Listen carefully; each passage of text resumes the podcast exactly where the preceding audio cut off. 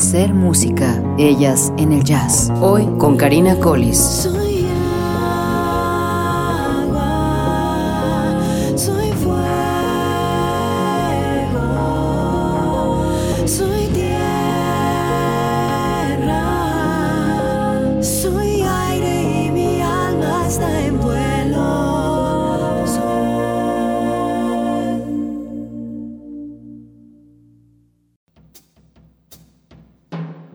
Collis es una baterista, vocalista y compositora originaria de San Luis Potosí, graduada con honores en Berklee College of Music y cuya versatilidad y musicalidad le han permitido recorrer más de 20 países, colaborando con varios proyectos desde jazz, fusión y música latina hasta el flamenco y música clásica de la India, habiendo participado en innumerables festivales internacionales de gran audiencia, como el Festival de Jazz de Montreal en Canadá, Jazz Tales Festival en Egipto, Primavera Festival en Barcelona, España, Vive Latino en Ciudad de México, New Morning en París, WOMAD en Londres, Virada Cultural en Brasil, así como en el Lincoln Center Jazz Standard y Smoke Jazz Club en Nueva York. Además, ha colaborado con grandes artistas como Rubén Blades, Juan Luis Guerra, Thalía, Paquito de Rivera, Esperanza Spalding, Lea Delaria, de la serie Orange is the New Black, Benny Benac, Alan Harris, y ha compartido escenario con Armando Manzanero, Claudia Cuña, Antonio Sánchez, Didi Bridgewater e Isaac Delgado. En el área de la educación, ha dado clínicas en Berklee College of Music, Washington Central University, en el Centro de las Artes en San Luis Potosí, Yasub en Jalapa, Veracruz, y ha sido maestra de música en Swarnabhumi Academy of Music, en el sur de la India, por más de dos años.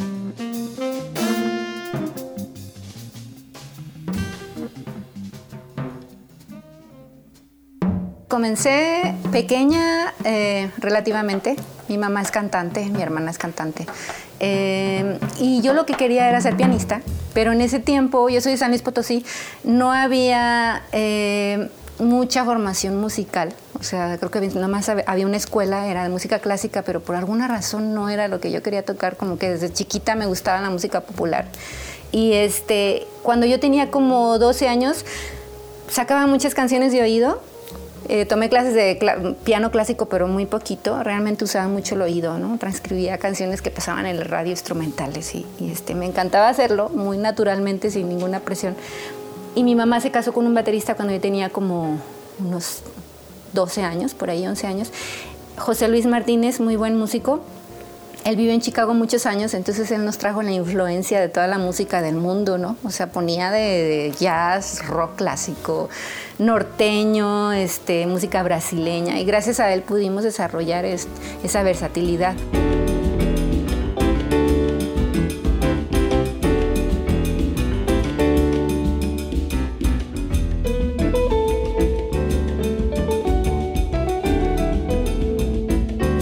Como que me empecé a encaminar a la batería porque era lo que tenía a la mano, Yo no tenía un piano, entonces para mí era más fácil agarrar la batería. En ese tiempo pues era súper fan de Maná y yo, pues así fue como comencé a aprender batería con las canciones de Maná, me aprendía los discos de memoria. Después Caifanes y todo ese rollo. Ya por ahí a los 18 él mismo me mandó a que lo supliera sin avisarme con tiempo, ¿no? Me dice, ¿sabes qué? No voy a poder ir tocar mañana, vas tú. Le dije, oye, pero pues yo nunca he tocado en vivo, o sea, digo, nunca he tocado este, no sé si lo puedo hacer, me dice, pues hoy va a ser tu primera vez, ¿no? O sea, me impulsó muchísimo en ese aspecto. Ya más grande, bueno, él me, aconsejó mucho que me fuera a estudiar, me dice, si te quedas en San Luis, va a llegar vas a llegar a una limitación, lo que tú tienes que hacer es irte a Estados Unidos, conseguirte una beca. Ya por ahí a los 19, una amiga me invitó a Puerto Rico eh, de vacaciones y me quedé, me terminé quedando seis meses, eh, este, y ahí estando fue Berkeley College of Music a hacer el seminario de jazz, y, este, y ahí apliqué para una beca y me dieron un porcentaje de una beca, en ese tiempo era como 50%, y pues eso para mí fue como una motivación muy grande para regresar y estudiar inglés y ahorrar dinero, entonces ya después como a los cuatro años también fui a otra audición, me subieron la beca, entonces estuve ahorrando muchísimo tiempo, conseguí unas becas de mi ciudad y así me pude ir. En San pues tocaba en grupos de de cualquier cosa, o sea, varios estilos. Y eso me sirvió como para llegar un poquito con más este, calle, ¿no? Y ya podía hacer tocadas en bares en, Estados Unidos, ahí en Boston. Y pues ahí me empecé a conectar con los maestros de la escuela y así ah, empecé a hacer mi carrera.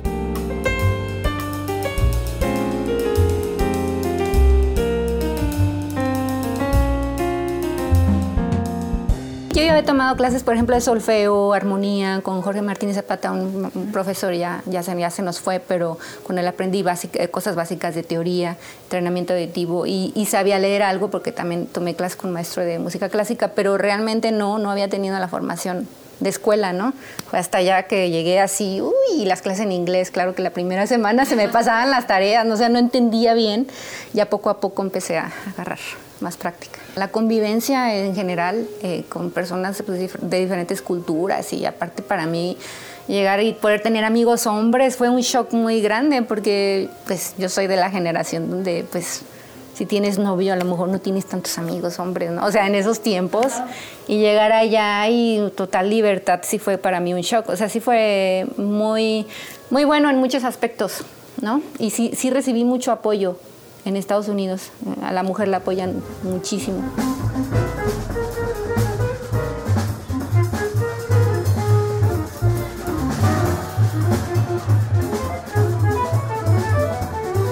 Ser música, ellas en el jazz.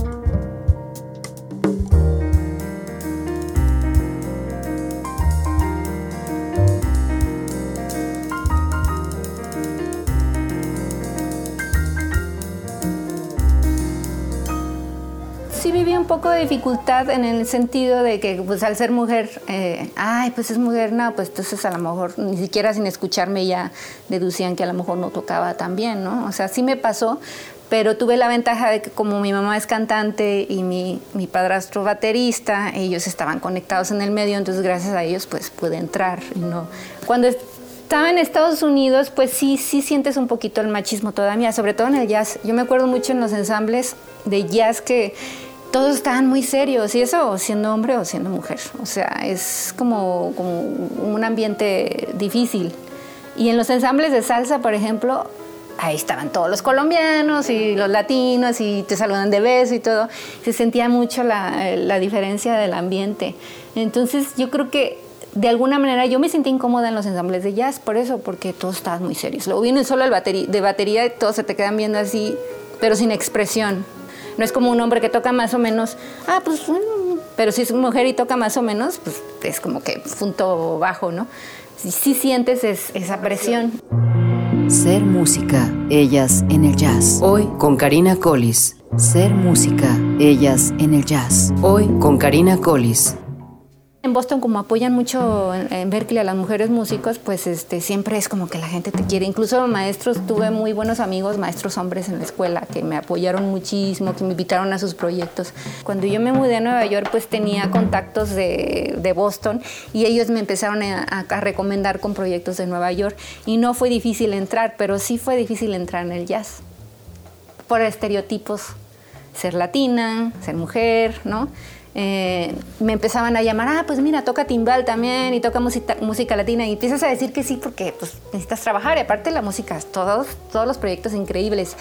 Y yo diría que después de los seis años, cuando me di cuenta que me estaba alejando un poco de, bueno, del jazz, de lo que realmente quería hacer, lo que hice fue que me mudé a Brooklyn, donde no había casi latinos pero yo como intencionalmente para tener que verme forzada a estar en una comunidad más, más de americanos, donde puedo entrar más al jazz, y efectivamente eso pasó. El hecho de estar en el Women in Jazz allá en Estados Unidos fue lo que me abrió las puertas a entrar más en el jazz también con los hombres. Eh, y los últimos dos años antes de la pandemia, pues sí estuve colaborando con, con músicos muy importantes del jazz, Alan Harris, cantante Benny Benac, este, pues ya me sentí un poco como que, ay, güey, sí pude hacerlo, ¿no? No fue como que me fui de Nueva York y, ay, siempre quise tocar jazz, pero que tiende a pasar mucho a los latinos por el trabajo, ¿no? Lo que te exige, ¿no? Pues tienes que, después es difícil brincarte al otro lado, ¿no?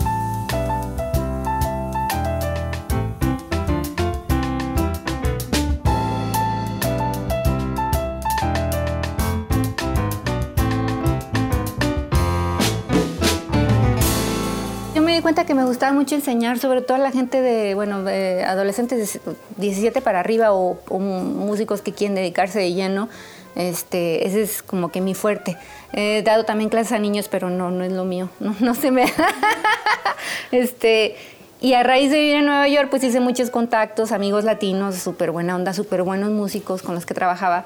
Y ellos me recomiendan, uno de ellos que, que, bueno, justamente soñé con él, se llama Andrés Rotrismiski argentino, él me recomendó para clases en la India, en una escuela, una escuela privada en el sur. Y ahí fue donde empecé a desarrollar más lo de dar clases. O sea, iba una vez al año y estuve yendo como cinco años. La última vez me quedé como un año, tres meses. En la India. Ajá. Y entonces, ¿qué pasaba? Que me iba a India y me regresaba a Nueva York y era no comenzar de nuevo, pero mucha gente me decía, Karina, estás loca, ¿cómo haces eso? Te vas a ir, vas a perder todos tus contactos y cuando regreses vas a tener... Pero no me importaba porque para mí la India era como un descanso de Nueva York. O sea, para mí era como un balance, ¿no? Son totalmente diferentes, entonces para mí era, ay, voy a ir hasta allá. El clima, la naturaleza, este, la gente, eh, no tengo que preocuparme por nada, te ponen todo y acá en India, en Nueva York, pues sí es, más salvaje, ¿no? O sea, en todos los sentidos. Entonces, para mí era una retroalimentación, o sea, regresaba de la India, pero con otros semblantes, la gente me decía, pero es que te ves súper feliz. Yo no podía aguantar en Nueva York más de un año. O sea, hay personas que sí se, se sienten neoyorquinas y pueden estar ahí sin problema, pero yo era de las que no tenía que salir.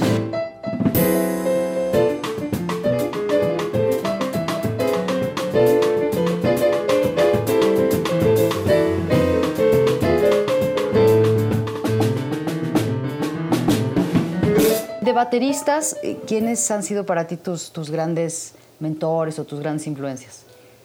Pues ahí sí, el primero que me viene a la cabeza es Ari Honig. Tomé como cinco clases con él porque, pues, cuando me mudé a Nueva York, que lo vi tocando en Smalls, dije, wow, no, no, yo tengo que tomar clases con él. Me tardé unos años, ¿no? En, en tomar las clases, pero, pues, si no, solamente fueron cinco clases, pero en esas cinco clases, o sea, o sea, él tiene un ritmo muy desarrollado pues es, mole, ¿no? El ritmo. Y este y pues un entendimiento rítmico muy cañón. De hecho, toca con, aunque toca con mucha gente, realmente cuando él toca con su proyecto, pues casi siempre son los mismos porque tienen que tener esa madurez y ese entendimiento del ritmo. Y una vez platicando con él, dije, oye, pero pues en Nueva York, este, la mayoría de los músicos tienen un ritmo impresionante. Me dice, no, no te creas, pero porque él está en un nivel así, este, muy arriba, ¿no? Y siempre verlo tocar es muy inspirador. Él dirige en el momento, o sea, arregla en el momento, ¿no? O sea, no está nada muy, muy ensayado, como que en el momento los dirige y eso es como muy fascinante ver eso, ¿no? Y muy inspirador. Él, em, Brian Blade, me gusta mucho. Me gusta mucho como la pasión con la que toca, ¿no? Este, el sonido que tiene, mete los feels donde deben de ser, este, no toca de más, toca cuando debe tocar más y cuando no sea una musicalidad increíble. Bueno, latinos, Horacio el Negro definitivamente, él siempre va a ser mi influencia de bateristas latinos. Mark Walker, que es maestro en Berkeley, también me gusta mucho porque él, él es americano y se fue a estudiar a Brasil, entonces, y, también tiene el, el, conocimiento de la música cubana, entonces, y toca el jazz, entonces tiene las tres. Bueno, Antonio también. Antonio Sánchez, claro, también.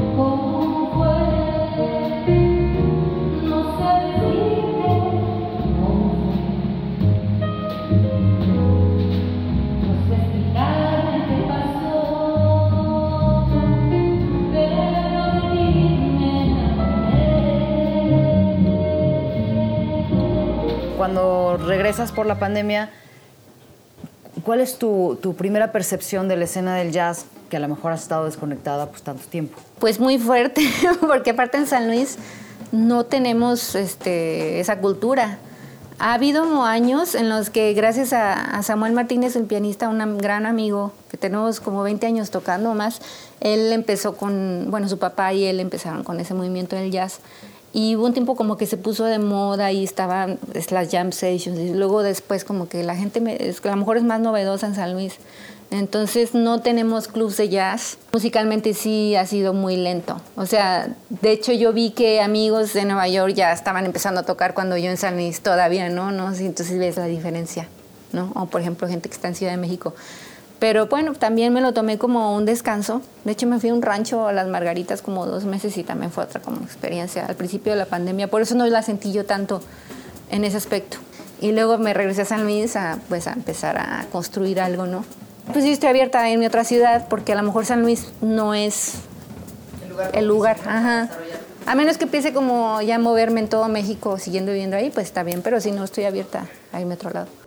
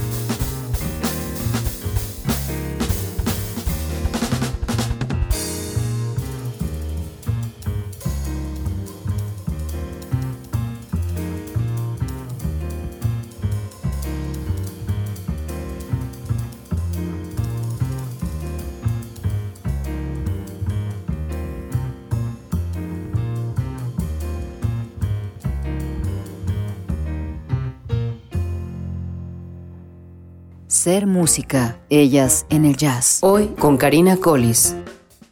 Escuchas Arrows and Loops de Ari Honig.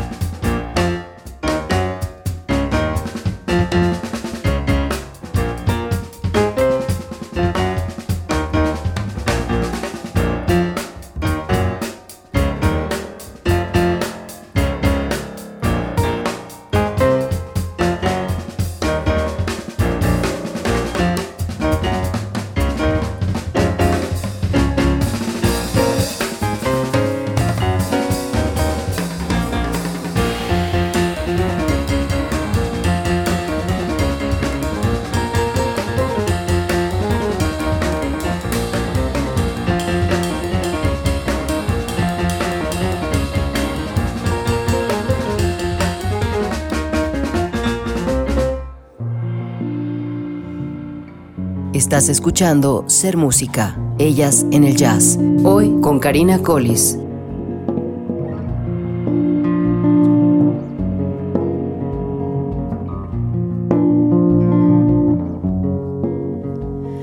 Soy parte del centro del Ser Música, Ellas en el Jazz. Hoy con Karina Collis.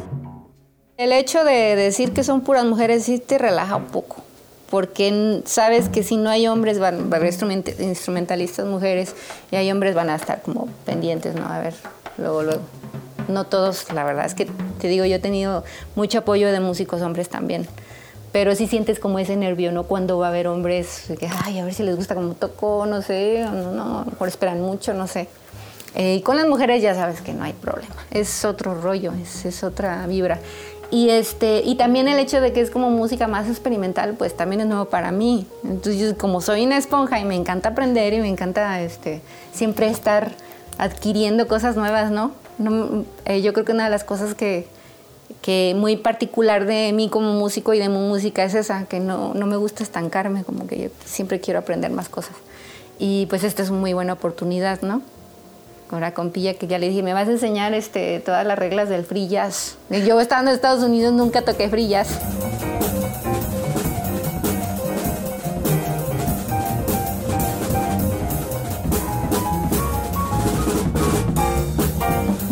Tengo un par de estudiantes, tengo una estudiante española que ya sí se quiere dedicar de lleno y es la estudiante más estable que he tenido, desde la pandemia dos años a distancia y tiene 14 y trae todas las tareas. Tengo otra estudiante nueva también ahí donde doy clase en el CEAR que tiene 17 y sí, muy, también muy estudiosa, muy dedicada. Entonces, pues cuando ves estudiantes así es muy fácil enseñar, muy, muy fácil. Cuando tienes que eh, lidiar más con la cuestión psicológica, que a lo mejor son más tímidas o que a lo mejor los papás no las apoyaron, pues es un poco más difícil, ¿no? Hay de todo.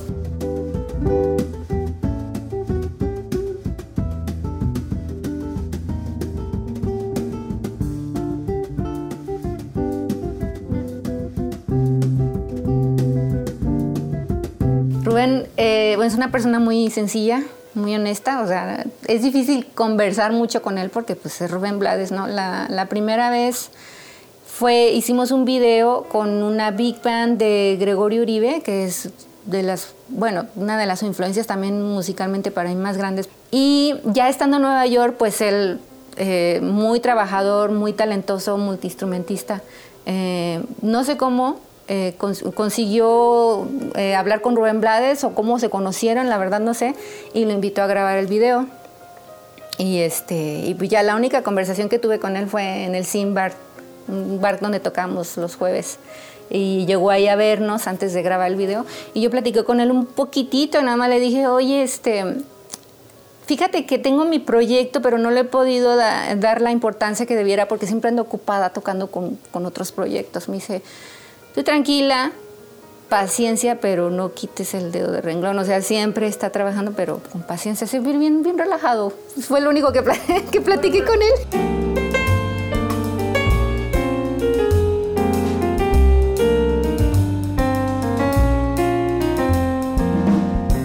Y cuéntame de este disco, que tienes un material grabado. Sí, estoy editándolo. Yo misma lo estoy editando porque soy muy quisquillosa. También con todo. Entonces, ya cuando lo tenga terminado, me falta editar dos canciones y, grabar el piano en una y batería en otra, pues ya lo voy a mezclar. le pagaré a alguien para que lo mezcle y pues ya sacarlo, ¿no? Porque mi idea es ya sacarlo en verano para poder hacer una gira. Y estas composiciones pues son a partir de que me mudé a Nueva York y otra y otra y otra y otra. Y ya las empecé a juntar y dije, no, pues ya tengo que sacar el disco. Este, yo quería grabarlo en Nueva York, pero por la pandemia pues no pude. Entonces lo que hice fue grabarlo con mis amigos con los que he tocado ya más de 20 años, que viven en San Luis. Invité a un guitarrista de Nueva York para un par de canciones. Un guitarrista muy bueno de Israel. Y pues la idea es sacar ese disco y ya empezar a mover más mi proyecto, ¿no? Es una fusión, es fusión de, de pues sí, es puro instrumental y tiene influencias de diferentes elementos de diferentes culturas, ¿no? Pues tiene la, algo de la India, este, algo latinoamericano, este, algo de España, un poquito de todo.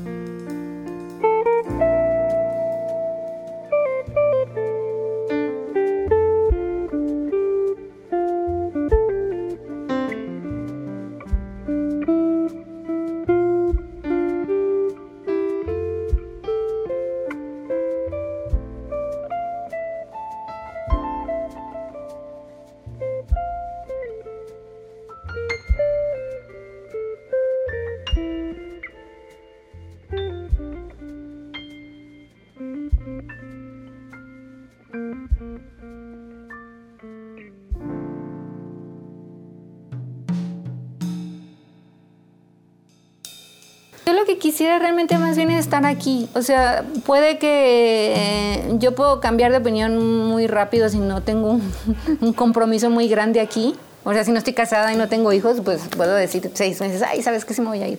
Tengo también invitación a la India, pero yo creo que voy a esperar un poco hasta que se regularice la situación.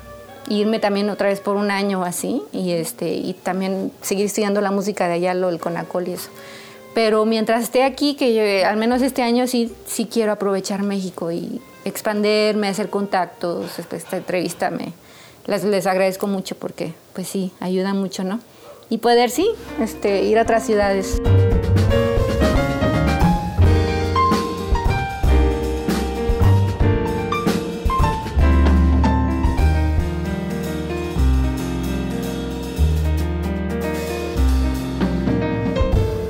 Les voy a dar un consejo, un consejo a las mujeres que quieren desarrollarse en el jazz. Este, y a mí me lo dijeron maestros y Danilo Pérez también lo mencionó una vez, este, que lo escuché.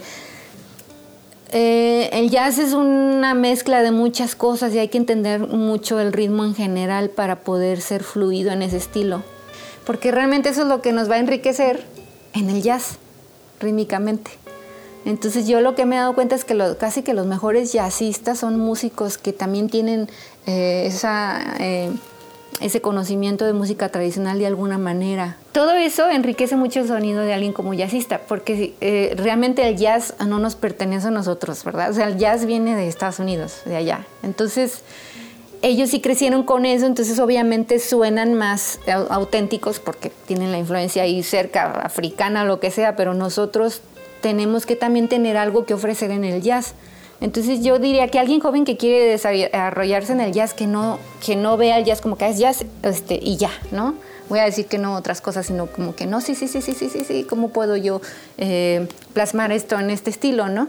De manera que suene a yo. Sí tiene mucho que ver y a la hora de que quieran este, lograr un sonido o que se les identifique con algo, pues es muy importante. ¿Con quiénes te gustaría tocar que no has tocado aún de, músicos contemporáneos? Hablando de lo mismo, que no, a lo mejor no necesariamente tendría que ser jazz, pero puede ser, no sé, Sting.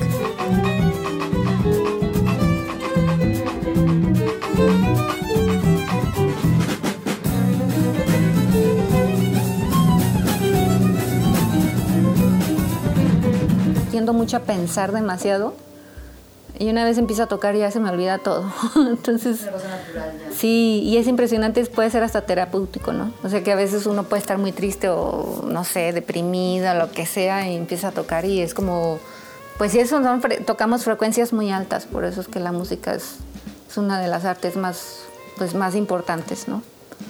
Si, si logra hacer eso en nuestra persona, pues estamos más quedados, ¿no? O sea, estamos servidos, ¿no?